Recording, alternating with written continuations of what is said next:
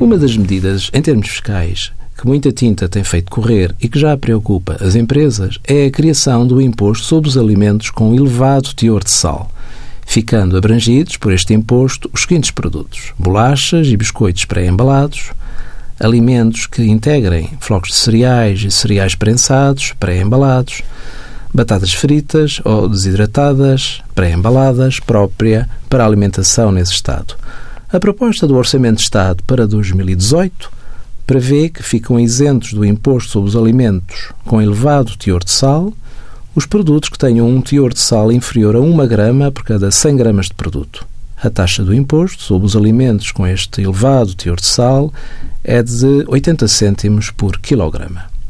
Aguarda-se com expectativa a forma de entrega do imposto e a respectiva regulamentação. Envie as suas dúvidas para conselhofiscal.tsf.occ.pt